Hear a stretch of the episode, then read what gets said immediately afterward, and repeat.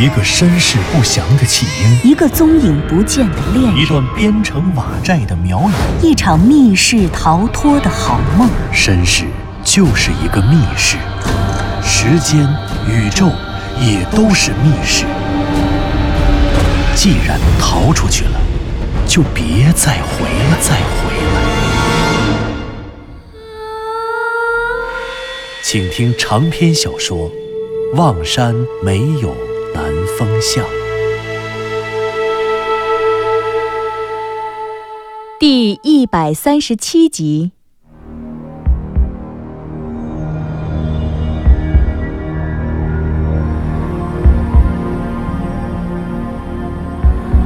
向南风一行三人带着小狗藤原结晶，他们迅速通过石室内的石门，爬上了石门背后的楼梯。渐渐的，向南方发现旋转的楼梯变得笔直，而在楼梯的尽头，似乎露出了一些朦朦胧胧的微光。天哪，那些微光，居然是太阳！他们看到了阳光，看到了久违的阳光，而这可是另一个时空中普照在大明王朝首南山的阳光啊！对于三个在漆黑绝望的黑夜里挣扎了二十四小时的人而言，没有什么比阳光更温暖的生命的气息了。在短暂的失明和眩晕过后，四百年前的妙瑶塔一层的情景出现在了三人的面前。然而，正当向南风他们准备推开木塔的大门，走出妙瑶塔去外面看看的时候，忽然听到木门外面从远处传来的嘈杂的人声。向南风拉着左和子往地宫入口走。这个时候，湘西谷主已经掀开了那块青石板，等在那里。快快快，大家先下去，等等再看。他们迅速地躲回了地宫，并且将石板推回原位，透过石板的缝隙向外偷眼观瞧。很快，就在他们刚刚完成这一系列动作，在地上蹲好的时候，妙瑶塔一层的对开大木门便被一个人推开了。于是三个人谁也不说话，他们就站在这青石板地下，悄悄地听着上面发生的事情。这个时候，最先推开妙瑶塔大门的那个老者说话了：“快，快把大门关上，关上大门，插上门栓啊！”四爷爷，咱就这么跑出来，这也不是个事儿啊！躲在这里能躲到几时啊？躲几时？躲得了一时躲一时吧。你赶快管管你的儿子，别让他再哭了。大四叔，这可不行，这佛塔躲不了人。要不过了半个时辰，那些满清狗、那些八旗兵肯定能找到这儿。到时候，咱们还是一个也活不了啊！这可怎么办呀？我家大郎还在前线呢。顿时，整个妙瑶塔第一层的大厅里吵作一团，孩子的哭闹声、妇女们的抽泣声连成了一片。什么什么？满清狗、八旗兵，一个都活不了。左和子压低了声音，他借着青砖缝里射进来的微弱光线，看着向南风和湘西谷主，满脸的疑惑。听见了吗，师兄？南风哥，他们说的是八旗兵。嘘，你贫不贫呐？就你一个人有耳朵吗？别说了，再听听。显然，湘西谷主和向南风也都听到了头顶上那些老弱妇孺的对话。满清狗，八旗兵，向南风的心头一震，这是怎么回事？这个时空不该是大明天启六年吗？天启六年的望山，这里又不是辽东，怎么冒出了满清狗和八旗兵？向南风正在疑惑着，湘西谷主却生怕左和子不停说话会引起头顶上那些人的注意，于是一把捂住了左和子的嘴。趴在他的耳边警告他别再说话，保持安静。就在这个时候，头顶上连片的哭声中，又有人接着说话了：“好好的村子，就这么毁了。”“是啊，是。我听说清军每打下一座城就要屠城，他们要用咱们汉人老百姓的血，把城墙都给染红了。”可是，我们的男人都已经死了，难道连我们的孩子都不放过吗？唉，你别傻了，放过你。那些满清狗都是野兽，但凡是有点姿色的妇女，就会被抓去当军妓。岁数大的就直接杀了。所以啊，等会儿他们要是真的杀来了，咱们就一块撞死算了。对，撞死，撞死不活了，死也不能落到满清狗的手上。这一群村妇七嘴八舌的说了一通，跟着向南风他们的头顶上就又变成了一片哭天抢地的人间地狱。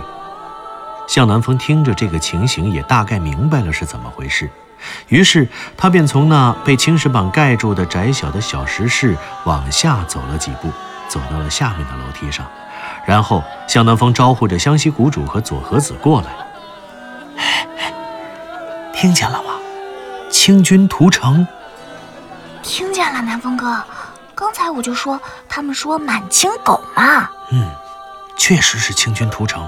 看来这些人都应该是周围村子的村民，他们的丈夫儿子估计都上了战场吧，就剩下这些老弱妇孺了。满清狗，八旗兵，哎呀，可是这可就奇怪了，这地方到底是不是望山呐？啊，南风？是啊，应该是啊。不对，它必须是啊，这不是妙瑶塔吗？这妙瑶塔不是建在妙瑶禅庵、建在守南山里面吗？那当然是望山了。只不过现在这守南山它不归望山市管，因为这会儿应该还没有望山市。守南山应该是归西阳县管。哎呀，你别管它是归望山还是归西阳县了，我就问你，这望山怎么还能冒出满清狗，冒出来八旗兵？是啊，这到底是怎么回事啊？哎呀！你们问我，我问谁去啊？不对呀，湘西谷主，这事儿他压根儿，他他他压根儿他得问你呀！不是你告诉我们双生门这边的平行世界是明朝天启年间吗？这不用问啊，这边他压根儿就不可能是天启年间，这算起来这是崇祯年间了，要不干脆就是明末清初，是不是顺治年间呀？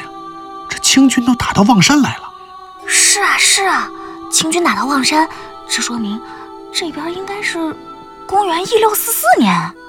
公元一六四四年？对呀，一六四四年这一年太乱了，这可是天下大乱的一年，光是年号就有四个：明思宗崇祯十七年，南明安宗朱由崧的弘光元年，清世宗顺治元年，李自成的大顺朝永昌元年。还有张献忠的大西朝的天命元年，这是大明、南明、大清、大顺和大西五朝交替！这咱们怎么跑到这么大一个乱世里来了？哎呀，我的 Lady Gaga 呀，真是够乱的！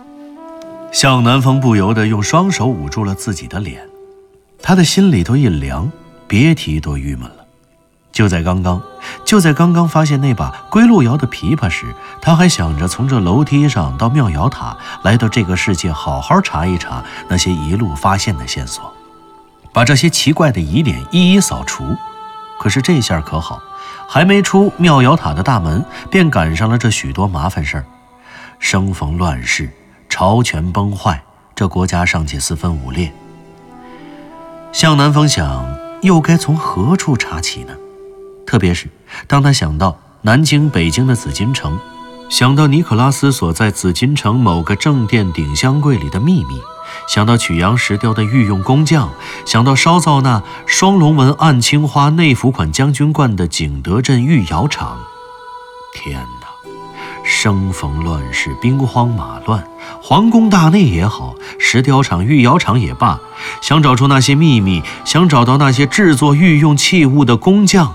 这恐怕真要比登天还难了。就在这时，不知道究竟发生了什么事，他们忽然感觉到自己所站立的整个石室和石楼梯的石板都在发生剧烈的抖动。难道是地震了不成？在这个时候，他们头顶上的那些老弱妇孺忽然像炸开锅一样哭喊惊叫。可是片刻过后，却又陷入了恐怖的一片死寂，只有小孩子的哭声依稀可见，仿佛是被大人紧紧地捂住了口鼻。这个时候，石室中的三个人紧张地对视了一眼，只有湘西谷主低声说：“糟了，是马队，清军，清军来了。”什么？马队？这得是多少人的马队啊？感觉像地震一样。多少人？啊，或许没多少人，上百匹马就能形成这么大的震动。这主要不是直接的震动，而是共振。阵容整齐的马队以同样的频率行走，就可能引发共振现象。在历史上，马队的共振破坏力可是相当强大的。我记得，一八三一年。在英国曼彻斯特附近，英军就是因为骑马过桥，结果共振引发了桥梁坍塌事故。1849年的法国西部昂热市，在曼恩河上，当列队的士兵通过河上的大桥时，桥身也突然发生了断裂。还有，就是1906年，沙皇俄国军队通过彼得堡风塔河上的埃及比特桥时，也因为共振把桥梁给震塌了。啊，师兄，要不咱们赶快跑出去吧？这妙瑶塔会不会也被他们震塌呀？这倒不至于。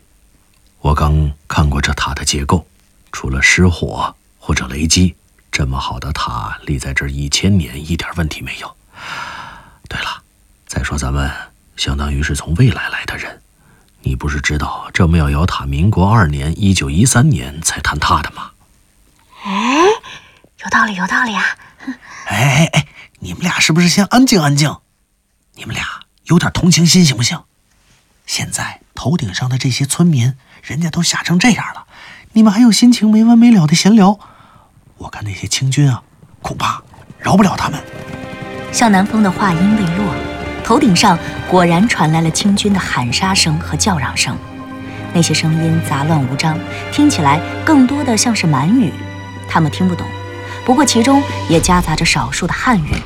那些汉人肯定藏在这里，对，肯定在木塔里。这庙里的和尚全都跑了，就这个门是关着的。开门，烧塔了。对，把塔给烧了！对，把塔给他烧了。向南风听着这蛮横不讲理的砸门声，便能想象出他们穷凶极恶的嘴脸。显然。向南风他们没有经历过战争，更不敢想象自己有一天还会经历最为惨烈血腥的古代战争，杀戮、屠城，这些罪恶的行径，在他们的心中原本就是一些形容特定历史事件的词语。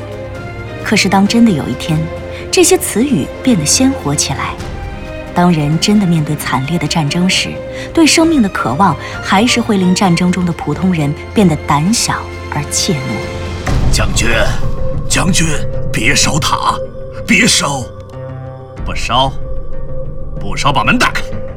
将军，将军，老朽是喜山村的村长，我叫张老四。我们这些人呐，都是喜山村的村民呐。村子里的壮丁都已经死了，就剩下这二十多口子老弱妇孺。求求您，行行好吧，就放过我们吧！少在这废话，先把门给我打开。将军呐，不是我不给你开门，我们要是开了门，怕是都活不了了。求求您，放我们一条生路吧！哼，不开门。不开门，你们照样也得死。告诉你，我的军令就是见人就杀，一个不留。识相的，现在把门打开，大爷给你留一具全尸。否则等会儿我们杀将进去，把你们一个个全都活剥了。呃，这……张老四被眼前的局势吓傻了，只顾着狠命的用整个身子顶着大门。这个时候，清军显然已经忍无可忍了，他们一边组织人手开始砸门，一边疯狂的喊杀，就如同是嗜血的魔王降临尘世。军官的咆哮瞬间引来了塔内那二十多个老弱妇孺的绝望的痛哭。门外的喊杀声，门内的哭喊声，整个庙瑶塔内外俨然成为了最可怕的人间地狱，充斥着妇女和孩子在杀戮中的仇恨和绝望。这个时候，一直躲在青石板下面的左和子第一个忍不住了：“怎么办？怎么办？南风哥，怎么办？师兄，我们得去帮帮他们。这些满清狗简直是杀人的魔王，嗜血的魔鬼。”是啊，左和子说的对。我也觉得我们应该去帮帮他们，这实在是太残忍了。我们总不能眼睁睁的看着这么多老弱妇孺在咱们面前被屠杀吧？可是，历史就是这样啊。历史，湘西谷主，你错了，这不是历史啊。我们又不是穿越回了古代，我们是来到了另外一个平行时空当中。这就是社会，这不是历史啊。我们就是这个社会的主人。对，南风哥，你说的太对了。我们就是这社会的主人，救他们，南方，你们打算怎么救？把青石板打开，放他们下地宫啊！什么？放人下地宫？这么多人凭空在这塔里消失了，清军肯定会找出这些入口的。到时候你怎么办？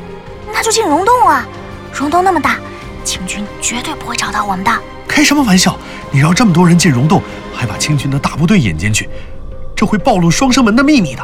难道你希望这些清军跑到二十一世纪的望山市去杀人吗？这，那我们就……左和子本来想说，难道我们就视而不见吗？可是他这句话的后半句还没有说出口，只听湘西谷主忽然装出了一副神秘而庄严的声音，对着青石板的缝隙大声朝上喊道：“阿弥陀佛，弥勒出世。”苦海无边，打开殿门。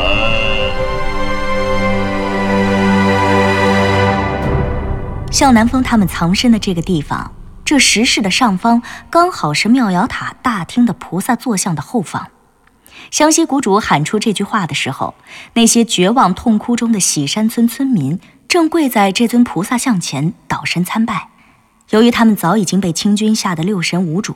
所以此刻，他们只顾在菩萨像前磕头，如击刀米一般。而湘西谷主刚才装出的那个神秘声音，又刚好从坐像下方的石缝内发出，在妙瑶塔中产生了奇异的回音。什么？谁？谁在说话？谁啊？参拜菩萨的妇女惊魂未定，她们先是惊愕，不由自主的慌忙寻找声音的出处，紧跟着。便忽然把这声音当做了自己的救星，而且深信不疑。啊，是菩萨，菩萨显灵了，菩萨显灵了！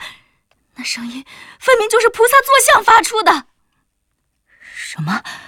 菩萨让我们打开殿门？是啊，菩萨，菩萨让我们打开殿门。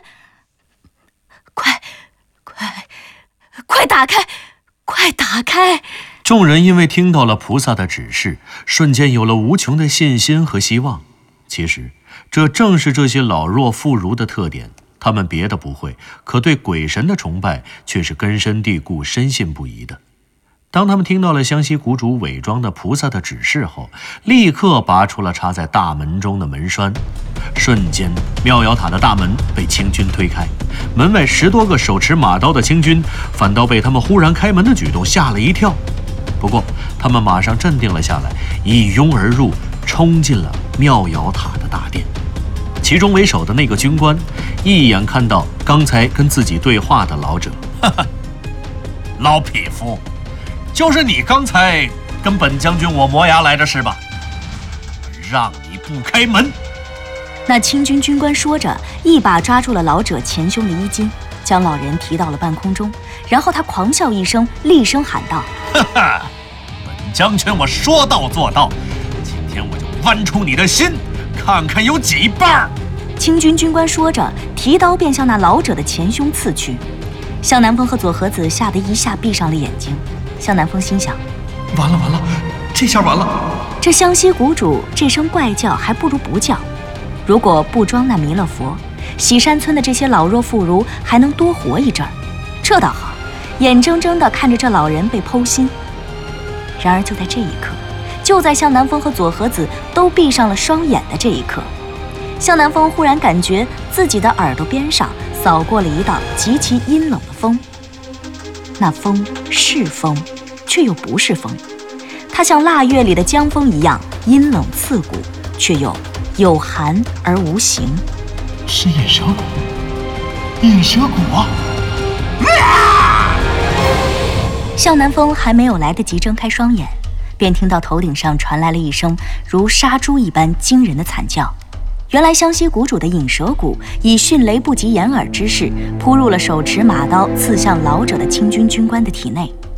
刹那之间，只听到当啷的一声响，那军官手中的钢刀落地，而他刚刚还紧紧抓住钢刀的右手，连同他的整条右臂，竟然在一瞬间化成了一条血淋淋的白骨，红色的鲜血，白色的骨骸。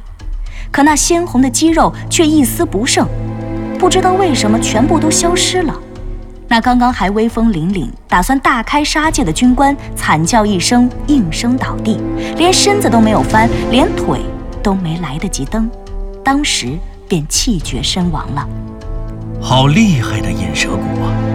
向南风和左和子虽然早已听说过他的威名，也早就见识过他的厉害。可是，当他在自己的面前真的活生生地夺走了一个杀人魔王的生命时，这瞬息之间，两人还是被吓得有些喘不过气来。他们尚且如此，更何况那些涌入妙瑶塔的清军了？这恐怖的场面，这超自然的杀戮，当真把这些杀人魔王吓破了胆。冲进妙瑶塔的十来个清军，看着军官的尸体，吓得连手中的刀都纷纷扔在了地上。他们不知是顾不上地上的这具尸体，还是根本就畏惧着这尸体血淋淋的右臂白骨，拔腿就跑。没一会儿功夫，便跑得无影无踪了。湘西谷主恐怖的巫蛊术，不仅吓坏了清军，也吓坏了妙瑶塔内喜山村的这些老弱妇孺。向南风看着那个被清军军官抓住的老者，几乎被吓得昏死过去。过了好半天，他才在两个妇女的搀扶下站了起来。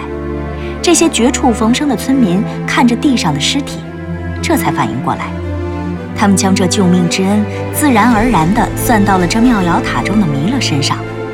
于是，这些人在那老者的带领之下，扑通通的全都跪倒在了菩萨的坐像前面，一个劲儿的磕头。向南风看着这些人不住的拜菩萨，感觉有些好笑，于是他对湘西谷主说。哎你说你刚才是不是说错话了？啊，我说错什么了？左和子，他刚才喊什么来着？嗯，阿弥陀佛，弥勒出世，苦海无边，打开殿门。对，刚才师兄就这么喊的。你看，你看，喊错了吧？你应该喊观音出世才对。刚才我看啊，咱们头顶上这尊坐像不是弥勒，是观音呐。嘿。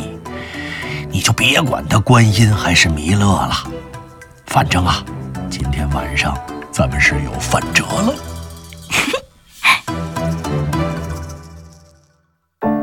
您刚刚听到的是长篇小说《望山没有南方向》，作者刘迪川，演播杨静、田龙，配乐合成李晓东，制作人李晓东，监制全胜。